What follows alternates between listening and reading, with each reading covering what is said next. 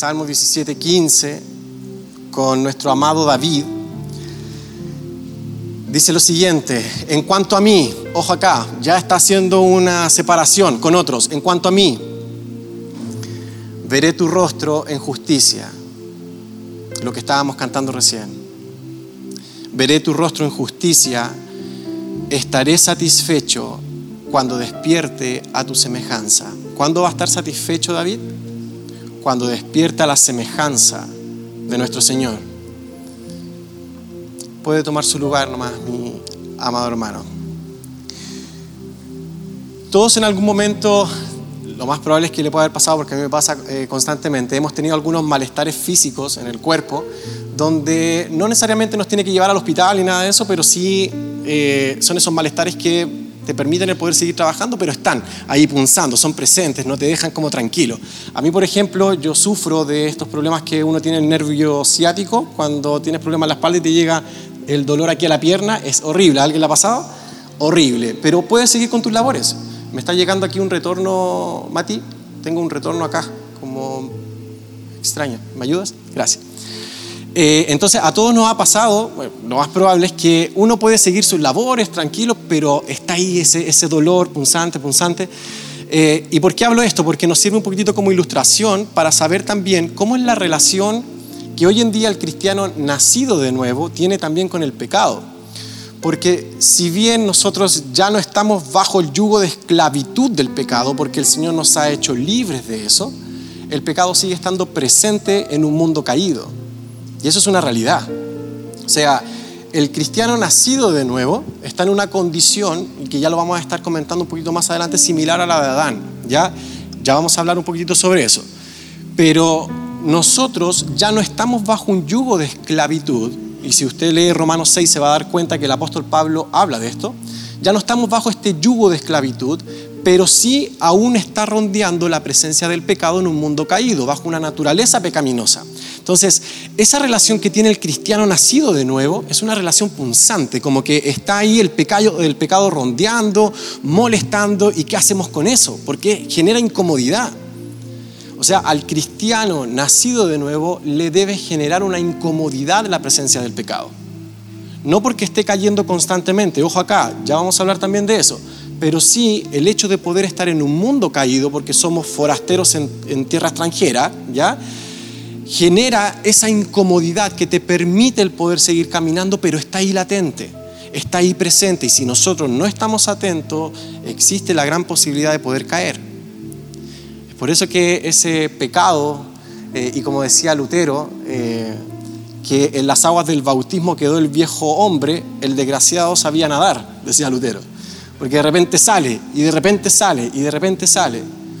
Entonces, eh, ¿Por qué hablo de esto? Porque esto nos sirve a nosotros para poder entender un poco la comparación que está haciendo David en este salmo, porque vamos a entrar ya al contexto, pero David está haciendo un contraste con las personas creyentes o los justos con las personas injustas. ¿Cuál es el galardón? ¿Cuál es la herencia? ¿Qué es lo que están buscando los injustos en esta tierra y cuál es nuestro galardón? Cuál es la herencia que nosotros tenemos y qué nosotros estamos buscando hoy en día. Es por eso que para las personas no creyentes, el pecado, para que pueda tomar atención, el pecado sigue siendo un placer el poder satisfacerlo. ¿Sí? El poder caer en pecado para ellos les genera placer. No es un dolor, es placer, es un gusto. Para el creyente nacido de nuevo sí genera un dolor, porque le está fallando a tu maestro, le está fallando a tu Señor. Por eso que una de las grandes evidencias de nuestro nuevo nacimiento es ese dolor profundo que tenemos, donde constantemente estamos yendo al trono de la gracia para alcanzar misericordia y hallar gracia para el oportuno socorro. Por eso el salmista aquí lo que está haciendo, está diciendo, yo solamente me voy a sentir satisfecho cuando yo pueda despertar a tu semejanza. Ahí voy a tener mi verdadera satisfacción. Pero para poder comprender de mejor forma estas palabras debemos irnos al contexto. El Salmo 17 es un salmo conocido por las peticiones que está haciendo David eh, sobre la protección de sus enemigos. De hecho, se dice que hay alrededor de casi 17 peticiones que está haciendo en este salmo. Eh, es por eso que se le llama como un salmo de oración. Eso es lo que está haciendo David, pidiendo por situaciones que le están ocurriendo en esta vida, porque, ojo acá, no porque nosotros tengamos la vista puesta en la vida eterna, en lo que vamos a vivir con nuestro Señor cuando seamos glorificados, quiere decir que nosotros vamos a descuidar lo que estamos viviendo acá. O sea, David estaba pidiendo por lo que estaba viviendo acá. El punto está en que dentro de estas peticiones él oraba por protección, él oraba por afirmación, oraba por la inocencia, decía que él era inocente frente a lo que le estaba sucediendo y le estaba pidiendo a su Señor liberación y bendición. Todas estas peticiones va desglosando David en el Salmo 17. Hasta que llegamos al contexto inmediato, que es el versículo anterior al que ya leímos, que es el versículo 14, donde aquí empieza el, el contraste real o la comparación que hace con el vínculo que tienen los injustos con esta vida y el vínculo que tenemos nosotros como creyentes con la vida venidera, con el próximo siglo, como se le llama en el Nuevo Testamento, el siguiente siglo. Por eso la comparación que hace David en esto es que dónde se encuentra el corazón del injusto y dónde se encuentra el corazón del justo. ¿Cuál es la satisfacción de la persona que está bajo una naturaleza caída y cuál es la satisfacción de la persona considerada justa? cuál es el fruto que tienen aquellos que tienen su corazón ligado hacia el mundo y cuál es el fruto que tienen las personas que tienen su corazón ligado hacia su Señor. Hay un anhelo ardiente por el salmista de poder terminar este escrito en esta enseñanza de vincularnos hacia el verdadero propósito que nosotros debemos saber tener en nuestra mente, nuestro corazón, nuestra alma. ¿Cuál es el mandamiento superior a todos? ¿Cuál es el mandamiento real?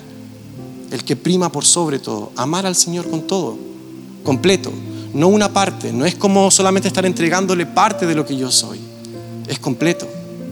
O sea, Jorge, ¿te refieres a que el ser humano en todas sus facciones, el, creyente nacido de nuevo, debe adorar al Señor de esa forma? Sí, y vivir de esa forma. Es por eso que necesitamos a Cristo, porque si no, no vamos a poder hacerlo. Porque el ser humano en una naturaleza caída está imposibilitado de poder hacerlo en su naturaleza.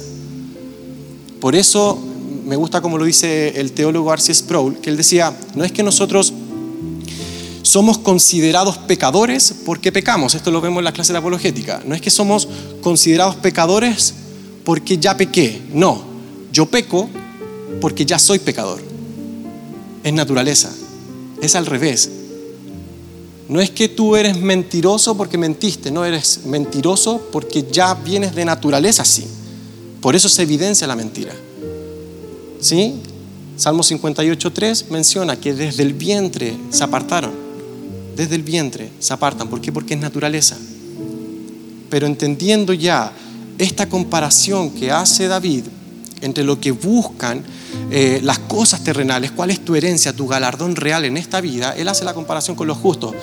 Salmo 17:14, el versículo anterior al que nosotros ya leímos, junto con el 15, dice lo siguiente, David terminando el salmo. De los hombres con tu mano, Jehová, de los hombres mundanos, eso es lo que dice, no sé si, ah, no se está compartiendo acá. De los hombres con tu mano, Jehová, de los hombres mundanos, separación, cuya porción la tienen en esta vida, ¿sí? Esa palabra porción en el original hebreo es la palabra herencia, heredad, es la palabra galardón, eso significa porción, cuya porción, cuya herencia tienen en esta tierra, los mundanos. Dice, y cuyo vientre está lleno de tu tesoro, sacian a sus hijos y aún sobra para sus pequeñuelos. En cuanto a mí, ellos piensan eso, eso es su galardón. En cuanto a mí, veré tu rostro en justicia, estaré satisfecho cuando despierte a tu semejanza. Ponga atención a lo siguiente, hay algo que se conoce en la teología como la gracia común, ¿sí? que Dios hace salir el sol sobre justos e injustos, ¿cierto? Es una gracia común de bendición del Señor, del amor del Señor, reflejada en todo el mundo, de aquellas personas que están haciendo daño, que están haciendo constante pecado y rebelándose contra Dios, y aquellas personas justas que quieren vivir en piedad delante del Señor. El Señor ejerce esa gracia común sobre todo el mundo. Aquí se está refiriendo específicamente a esa gracia común. Porque a pesar que el tesoro de estas personas se encuentra, su galardón se encuentra en este mundo, el Señor aún así los bendice. Y los bendice a tal grado que ellos pueden saciar hasta sus hijos y sus pequeñuelos, dice. En esa gracia común. ¿Le ha pasado que en algún momento ha escuchado a alguien y por qué los injustos pareciera como que tienen más bendición y como que tienen más cosas? Y empezamos a entramparnos con lo que le pasó a Saf, Salmo 73. Eh, casi resbalan mis pies envidiando las bendiciones del injusto, como que ellos son más prosperados. ¿Le ha pasado? ¿Sí? Hay muchas veces personas eh, empiezan a hablar respecto a eso. El punto está en que nosotros no deberíamos envidiar ni criticar eso, deberíamos orar por esas personas. Porque el Señor en su gracia común, para que podamos comprender esto, el Señor en su gracia común, lo que está haciendo es bendecir a las personas aún así no sean creyentes, las bendice para que puedan proceder al arrepentimiento. Pero si esas personas no se arrepienten, lo único que están haciendo es atesorar ira para el día de la ira y de la revelación del justo juicio de Dios, dice Pablo en Romanos 2. O sea que Jorge, esa bendición que están recibiendo los está llevando al arrepentimiento, sí, el Señor los bendice por eso, para que puedan proceder al arrepentimiento. Pero si no lo hacen, están atesorando y atesoran para el día de la justicia. Romanos 2, del 4 al 5. Por eso no debemos criticar eso, ni tampoco lo debemos envidiar. O sea, no hagamos comparaciones eh, antibíblicas de poder decir, ¿y por qué nosotros los justos tenemos que vivir tantas cosas? Cuidado. Cuidado con eso. Ore por las personas que en este momento están siendo bendecidas y que están lejos de la gloria del Señor, están lejos de su voluntad. ¿Sí? Romanos 2, del 4 al 5. ¿O menospreciáis las riquezas de su benignidad, o sea, de su bondad? Eh, ¿La están menospreciando las riquezas de su bondad? Paciencia y longanimidad, ignorando que su benignidad, ignoran que su bondad te guía al arrepentimiento pero por tu dureza y por tu corazón no arrepentido, atesoras para ti mismo ira para el día de la ira y de la revelación del justo juicio de Dios. ¿Se da cuenta? No envidie eso. No critique eso. Ore, doble sus rodillas por esas personas. A la imagen de Cristo, pidiéndole al Señor que tenga misericordia de aquellas personas que se están revelando día a día con su Señor. Hay una gracia común, eso es cierto. Y estas personas que David está mencionando tienen su tesoro, su galardón, su recompensa la tienen acá en la tierra. Y están poniendo su mirada en las cosas de la tierra. Y aquí es donde vamos a empezar a hacer un análisis, porque David hace una separación. En cuanto a mí, en cuanto a mí, ¿sí? ¿Cuándo voy a estar satisfecho yo? Cuando despierta tu semejanza, cuando te pueda contemplar, cuando te vea cara a cara, cuando pueda estar contigo. Sin descuidar las cosas de la tierra, insisto, sin descuidar las cosas de la tierra, pero con la mirada puesta en Jesucristo, en lo que nosotros seremos con Él. Esa es nuestra gran recompensa. Si tu corazón está ligado a, a, los placeres temporales, las consecuencias que vas a estar teniendo van a ser acorde a tus placeres temporales. ¿Sí? Millones y millones de los que vivieron en algún momento cristianos, hoy en día, hoy en día tienen la recompensa de donde estuvo ligado su corazón en esta tierra. Téngalo por seguro que encontraron su galardón y que muchos de ellos murieron y dieron la vida por su Señor por causa de donde estaba ligado su corazón en esta tierra. Como también millones y millones a lo largo de toda la historia han tenido también su, recompensa por tener su corazón ligado al mundo. Y hoy en día también se les está dando en un infierno eterno. Dije palabra infierno, perdón. Sí, porque hoy en día lamentablemente es como que uno dice infierno y no, y ya parece agresivo. Usted sabe que 13 veces se menciona la palabra infierno en el Nuevo Testamento y 11 las dijo Jesucristo.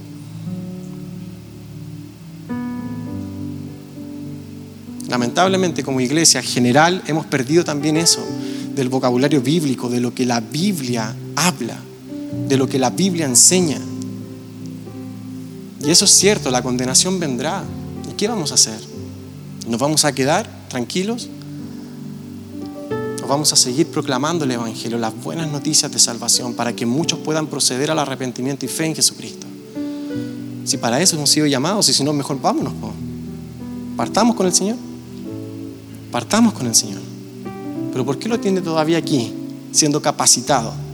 Para poder seguir predicando las buenas nuevas, y para eso estamos. Forzando a las personas a poder entrar.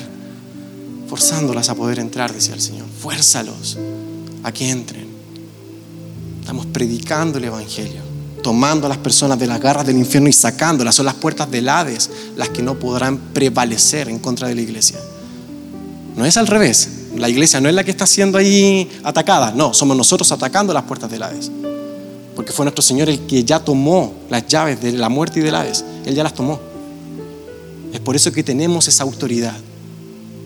Y Satanás en cierto aspecto está limitado en eso, porque ya no puede seguir engañando a las naciones. Eso es lo más maravilloso que podemos llegar a tener. Entonces, David, haciendo esta división entre los, injustos que tienen su corazón ligado a este mundo y los justos que tienen su corazón ligado a lo eterno, él lo que hace finalmente es esta comparación porque es una realidad que está mostrando todas las escrituras completas donde nosotros no estamos mirando, ni contemplamos, ni tampoco estamos satisfechos con las cosas que se ven, sino que nosotros vamos a estar satisfechos con lo que no se ve. Segunda de Corintios 4:18. Segunda de Corintios 4:18. No mirando nosotros las cosas que se ven, sino las que no se ven, pues las cosas que se ven son temporales, tienen un tiempo de caducación, ¿sí? Fecha de vencimiento tarde o temprano va a vencer eso. Pero las que no se ven son eternas.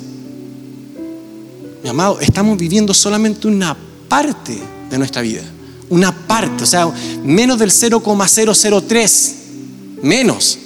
000 incluso.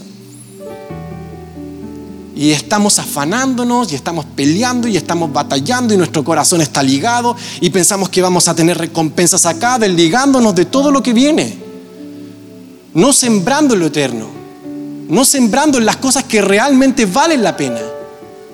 Y esto es para cada uno de nosotros, desde el predicador hasta el que está tocando teclado y todos, completo. Analizarnos cómo están nuestras motivaciones, qué es lo que realmente estamos buscando.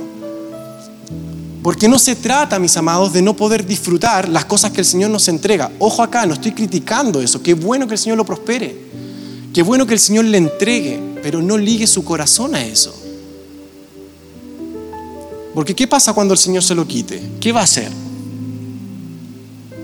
¿Qué va a hacer?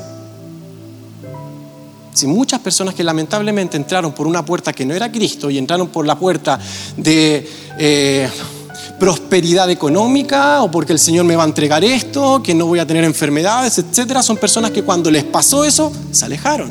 ¿Por qué? Porque entraron por una puerta que no era Cristo. Cristo nunca fue suficiente. ¿Me van siguiendo, cierto? Entonces, el anhelo ardiente de lo que debemos buscar como cristianos es la satisfacción de poder ver y contemplar a nuestro Señor Jesucristo cuando seamos perfectos en Él y pasemos de este umbral de muerte a la gloria eterna, completa. Esa es la satisfacción real. David entiende esto. Y aún teniendo la respuesta de sus oraciones, porque el Señor lo protegió, lo cuidó de sus enemigos de todos, desde los familiares que se rebelaron contra él hasta los externos. El Señor lo guardó, lo cuidó, tuvo respuesta de sus oraciones. Pero su corazón, ¿dónde estaba ligado? A su Señor, a lo eterno, no a lo temporal. Y esto es una realidad, mis amados, del despertar a la semejanza de Cristo que debe em, empezar a quemar nuestro corazón y si no está, orar para que pueda estar. Y pedirle, Señor, dame eso Dame e, ese anhelo ardiente de poder sentirme satisfecho cuando despierta tu semejanza. El poder verte, contemplarte cara a cara. El poder estar contigo. Que eso encienda mi corazón. Porque seremos semejantes a Él. Eso es lo más maravilloso. Seremos semejantes a Él. Primera de Juan 3 del 1 al 3. Mirad cuál amor nos ha dado el Padre para que seamos llamados hijos de Dios. Por esto el mundo no nos conoce. No nos conoce el mundo. Hizo nuevamente la división Juan. Somos hijos y el mundo no nos conoce. Contraste, hijos versus mundo. Y dice, porque no le conoció a Él. Amados, ahora somos hijos de Dios y aún no se ha manifestado lo que hemos de ser. ¿Cómo somos hijos? Sí, pero aún no se manifiesta lo que hemos de ser. Y dice, pero sabemos que cuando Él se manifieste, cuando lo podamos contemplar, lo que dice David, cuando Él se manifieste, seremos semejantes a Él, porque le veremos tal como Él es. Y todo aquel que tiene esta esperanza en Él se purifica a sí mismo, así como Él es puro. ¿Se da cuenta que es una realidad que está en todas las escrituras, las separaciones? ¿Cuál es la diferencia real? Si yo pongo aquí a un cristiano, ¿cuál es la diferencia real con una persona que está satisfaciéndose con los placeres del mundo? ¿Veo alguna diferencia? ¿Hay algo? Póngase usted ahí. ¿Hay alguna diferencia en eso? Yo me pongo ahí. ¿Hay alguna diferencia en eso? No, amigo, no. Amado, no. No aparte su mirada del gran tesoro que podemos llegar a tener como iglesia, que es nuestro Señor Jesucristo. Cuídese de estar buscando cofres en lugares apreciados de valor del mundo. Cuídese de eso. De vivir pensando solamente ligado a las cosas de este mundo. Porque usted me podría decir, Jorge, pero yo creo en la vida eterna, yo creo en Jesucristo, sí, pero hay muchos que dicen ser cristianos que están ligados a esa realidad.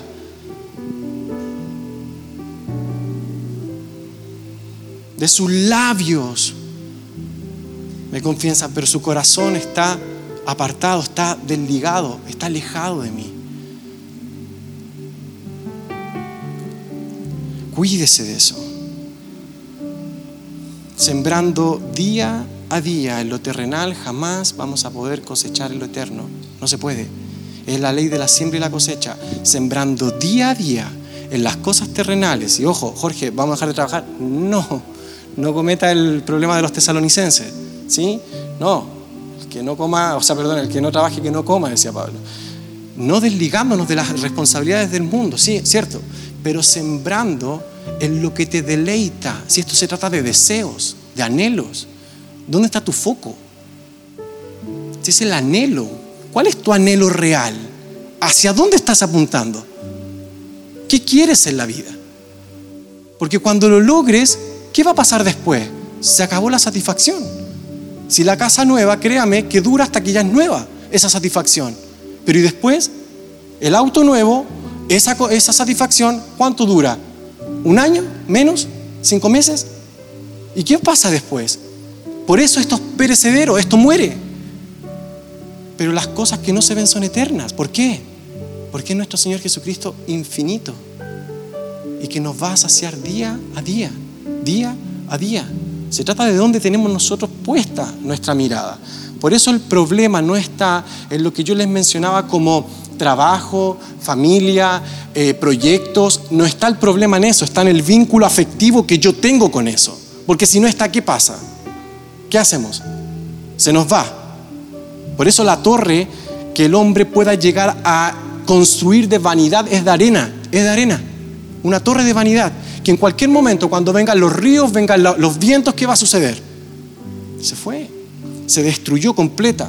Créame que la polilla y el orín tarde o temprano va a mostrar la calidad de esa construcción que usted está día a día, día a día, día a día.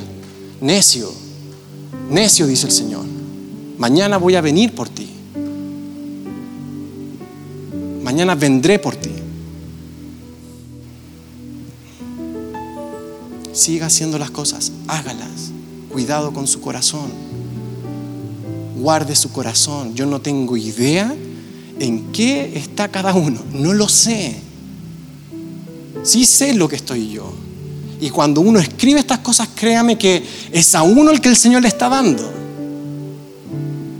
¿Sí? Antes de poder predicar esto, yo tengo que pasar primero por la prensa. Y es así, cada uno de nosotros. Yo, yo sé que estos no son de los mensajes que uno, uh, yo venía para que. No, pero ya nos vamos a ver, si el Señor lo permite allá arriba, y va a decir, gracias.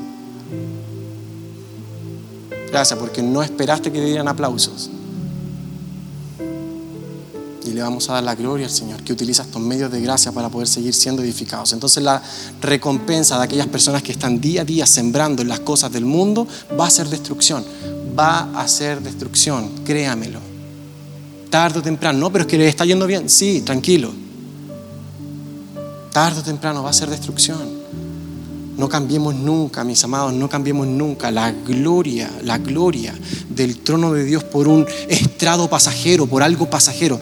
No lo cambiemos nunca. Como les comentaba, solamente somos forasteros en tierra extranjera. Eso es lo que somos. Estamos de paso forasteros en tierra extranjera, sin descuidar las cosas que se nos han sido delegadas, porque tenemos que ser buenos mayordomos en eso, pero debemos seguir vinculados a nuestro Señor, entendiendo que nuestra satisfacción real va a ser el poder contemplarlo, verlo y poder ser como Él. Es ahí entonces la importancia de nuestro afecto, nuestro deseo, nuestro vínculo con nuestro Padre Eterno. Todo lo que produzca entonces avaricia en lo terrenal y que alimente nuestros ojos debe ser desechado. Señor, quítelo de raíz. Si esto me va a generar y me va a hacer caer, quítelo de raíz desde ya. Desde ya. Cuide su corazón. Guarde su corazón, guarde sus motivaciones.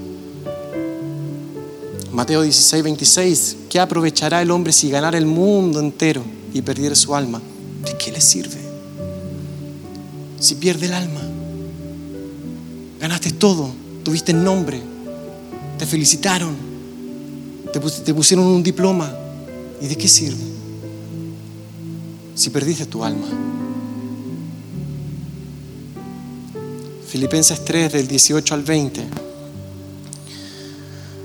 Porque por ahí andan muchos, y ojo acá, cada vez que la Biblia diga eh, muchos, es porque son muchos, ¿sí? Eso viene del original mucho, es harto. ¿sí? Para, suena casi hasta como mayoría. Son muchos. Es como cuando dice, eh, no todo el que me diga Señor, Señor entrará en el reino de los cielos, porque en aquel día muchos me dirán. Porque por ahí andan muchos, de los cuales os dije muchas veces. O sea que el apóstol Pablo era enfático en estas enseñanzas. Les dije muchas veces. Y aún ahora lo digo llorando que son enemigos de la cruz de Cristo. Son enemigos. ¿Cuál es el perfil de enemigo de la cruz de Cristo? El fin de los cuales será perdición, cuyo Dios es el vientre, su satisfacción propia, cuyo Dios es el vientre y cuya gloria es su vergüenza. Esa es su gloria, eso es lo que están buscando. Y solo piensan en lo terrenal. Solo piensan en lo terrenal y están constantemente pensando en lo terrenal.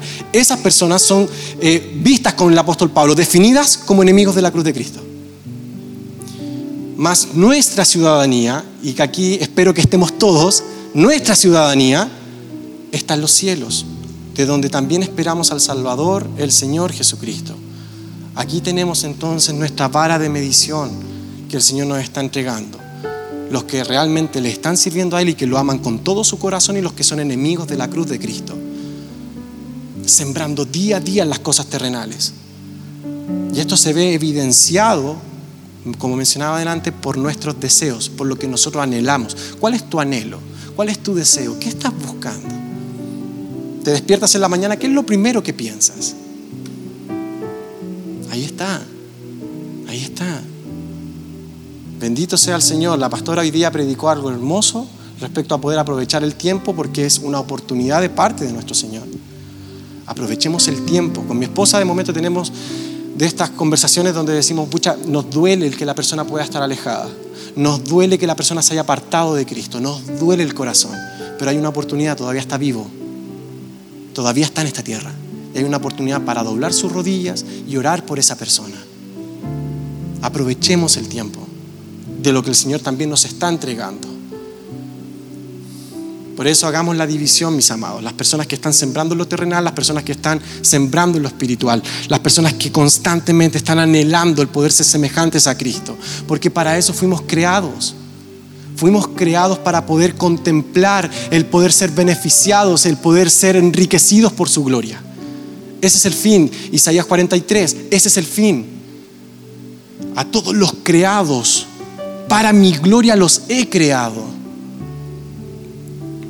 Porque de Él, por Él y para Él. ¿Son qué? Todas las cosas. Todo. Usted se encuentra ahí adentro. Por tanto, si coméis o bebéis o hacéis otra cosa, hacedlo todo para la gloria de Dios. Completo. Ese es el fin del ser humano. Glorificarlo a Él, disfrutar de, Él para siempre. Ese es el foco del ser humano. Para eso usted fue creado. Y no porque estemos hablando de un Dios que es caprichoso, un Dios que realmente necesita ser glorificado, no, porque al ser en la máxima manifestación de toda la perfección y la bondad que pueda llegar a existir, usted es más beneficiado si vive para eso. Es más beneficiado. Es como algo, el Señor es glorificado, nosotros somos beneficiados. Somos beneficiados y el Señor se glorifica. Es algo que las escrituras muestran de pe a pa, desde Génesis hasta Apocalipsis, completa se va a encontrar con todos los versículos bíblicos que el Señor está beneficiando al, pueblo de Dios y Él es glorificado. Él es glorificado y los beneficia. Jehová es mi pastor. Nada me faltará. ¿Qué le va a faltar? Nada me faltará.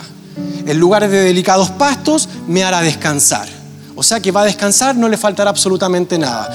¿Qué más dice? Junto a aguas de reposo me pastoreará es su pastor, confortará mi alma, me guiará por sendas de justicia, ¿por qué? O por amor de usted.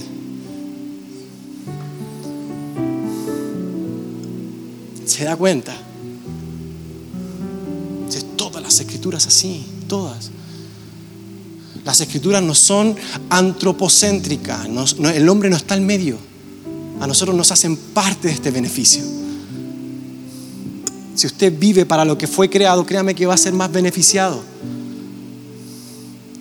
Si para eso fuimos creados, para su gloria, para poder disfrutar para siempre de Él cuando lo podamos ver cara a cara sin esta molestia del nervio ciático que está constantemente molestando, que es el pecado.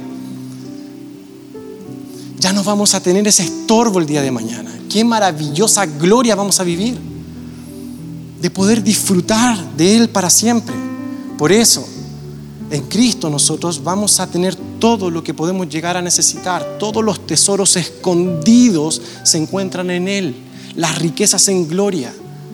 Cuando hagamos entonces a Cristo nuestro mayor tesoro, entonces lo vamos a tener todo. Completo, todo. Despertaremos a su semejanza. Ese anhelo entonces debe saber estar vivo en su iglesia que ya no vamos a estar más con estorbo, vamos a poder disfrutar de Él. Qué belleza más grande no estar más con ese estorbo del pecado.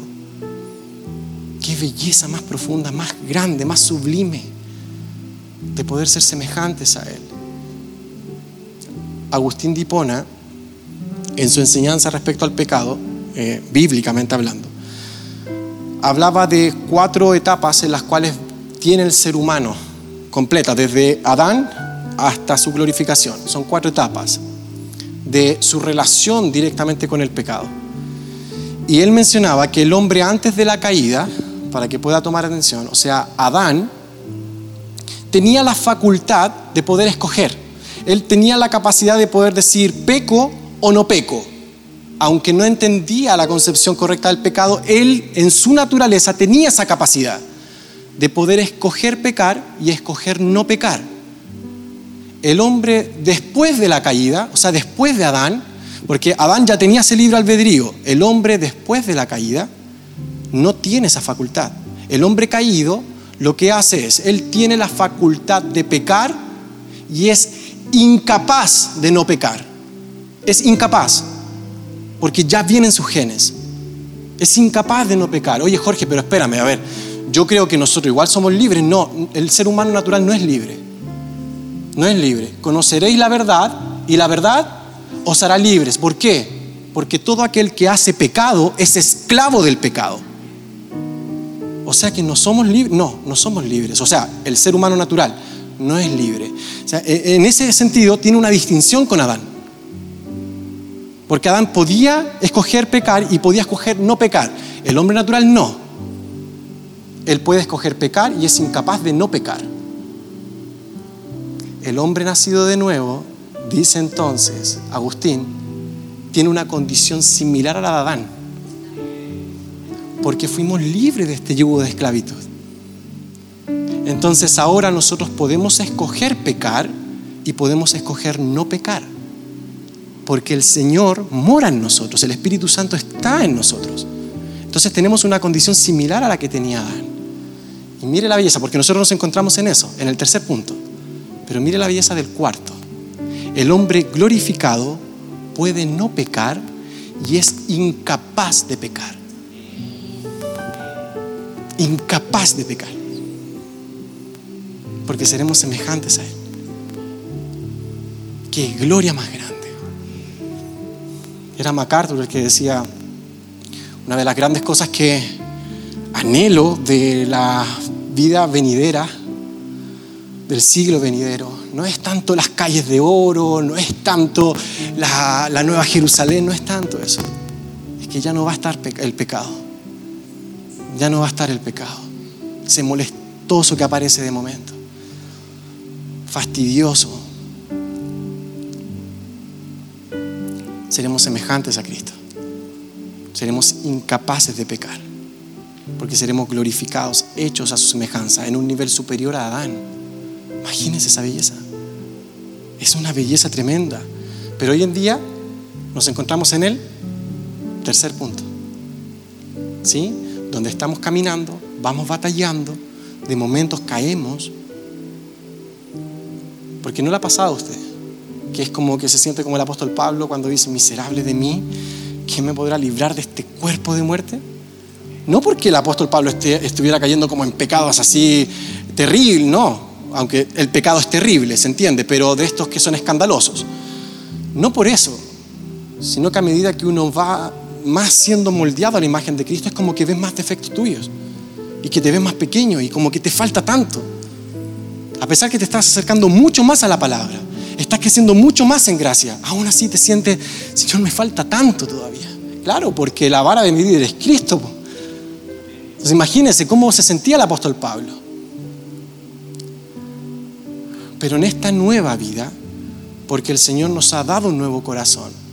¿Qué es lo que dice la Biblia respecto a nuestra condición? Tercer punto. Dice que tenemos una nueva vida en Cristo, Romanos 6, 4. Que tenemos un nuevo corazón de carne y un nuevo espíritu para andar en sus ordenanzas, guardar sus decretos y cumplirlos. ¿Ya? O sea, tuvo que hacer una operación nuestro Señor. Eso aparece en Ezequiel 11, del 19 al 20 y Ezequiel 36, 25, 26 somos nuevas criaturas, segunda de Corintios 5, 17, somos una nueva creación, Galatas 6, 15, somos un nuevo hombre, Efesios 4, 24. Esa es tu realidad, esa es tu realidad. Asael, esa es tu realidad. Somos nuevas criaturas en Cristo. Camino, camino hacia allá, camino hacia allá, hacia lo que nos espera el día de mañana. Claramente, con la presencia del pecado latente, pero ya no bajo su yugo. Hoy podemos, mis amados, tener la facultad de decir no al pecado, no. Tú ya no eres mi gobernante. Y el Señor le dará la vía de escape. Se lo entregará. Nos costará la vida completa, sí. Porque esto es día a día, día a día pero le podemos decir que no. Somos esclavos de Cristo ahora, por amor hacia Él. Hace poco escuchaba una ilustración de una, voy a parafrasear esta ilustración, de una esclava que se encontraba en el tiempo obviamente de esclavitud en Estados Unidos. Y había un grupo de hombres que estaban comprando a los esclavos. Y esta esclava la habían puesto al medio y varios estaban dando un mayor precio para poder comprarla. Y esta esclava es comprada por un hombre y cuando este hombre se acerca a ella, ella le escupe en la cara. Este hombre se seca el rostro y trataba de hablarle, poder explicarle de lo que él había hecho. Y esta esclava no entendía, lo insultó, lo escupió. Y este hombre teniendo a una persona que pudiese interpretar lo que él quería decir, ella entiende que este hombre la compró para hacerla libre, para hacerla libre, no para esclavizarla más, sino para hacerla libre. Y esta esclava, luego de entender el amor que tuvo él hacia ella, le dice, no, yo ahora voy a ser tu esclava, porque con un amo como tú, ¿quién no va a querer ser esclavo de él? yo voy a ser tu sirviente. Esto es algo, o sea, no llega a lograr la ilustración real de lo que hizo Cristo con nosotros, pero podría llegar a asemejarse. Nosotros le escupimos la cara. No nos dábamos cuenta que Él estaba dando su vida por nosotros. Claro, este hombre pagó ese precio, pero con dinero. Nuestro Señor Jesucristo lo pagó con sangre, con su vida completa. ¿Quién no va a querer ser un siervo de nuestro Señor? Si Él nos amó de esa forma y compró nuestra libertad. Esta es la analogía que hace Pablo en Romanos 6. Ahora somos esclavos de Cristo por amor a Él. Sacando el yugo de esclavitud entonces del pecado, sacando ese yugo de esclavitud, hoy en día tenemos como fruto la santificación. Punto 3 de Agustín. Podemos escoger pecar y escoger no pecar. Podemos hacer eso. Y eso es maravilloso. Pero con el corazón, con nuestros afectos vinculados a lo eterno, a nuestro Señor, entendiendo que un día seremos transformados y hechos a la imagen y semejanza de Cristo. Y ahí no vamos a poder pecar más.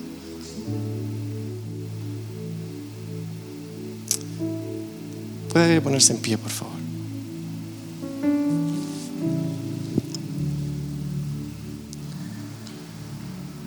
Por eso la vida nueva está ligada al deseo del corazón. ¿Dónde está su deseo? ¿Qué desea? ¿Qué quiere? ¿Qué anhela? ¿Le duele lo que antes amaba? ¿Le duele el pecado?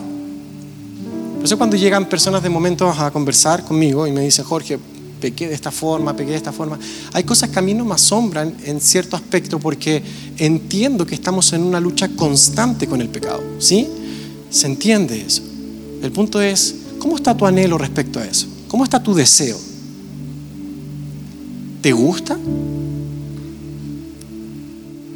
¿Te genera incomodidad? ¿Te duele? Porque respecto al deseo finalmente se va a manifestar el día de mañana el fruto. Porque el Señor cambió nuestros afectos, los cambió. Si cambió el corazón de piedra y puso un corazón de carne e infundió un nuevo espíritu, lo cambió radicalmente. ¿Te duele entonces lo que antes amabas y anhelas lo que antes despreciabas? ¿Anhelas a tu Señor? ¿Que antes lo despreciabas? ¿Lo anhelas con todo tu corazón? Siga batallando. Jorge, es que me caí. Siga batallando. Continúe. Continúe. Jorge, es que no sabes el pecado, sí, a lo mejor no lo sé. Pero sí conozco a mi Señor. Palabra fiel y digna, decía el apóstol Pablo, de ser predicada todos, de ser atendida por todos, que Cristo vino a salvar a los pecadores, de los cuales yo soy el primero.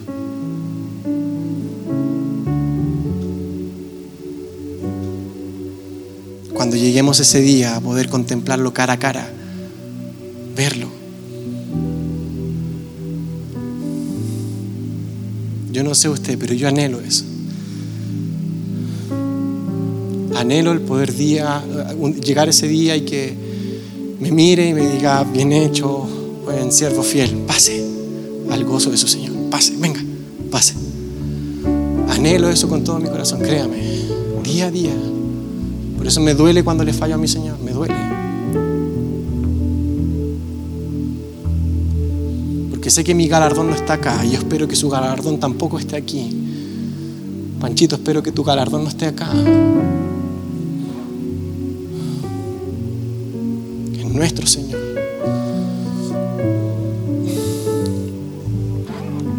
En cuanto a mí, veré tu rostro en justicia y estaré satisfecho cuando despierte a tu semejanza.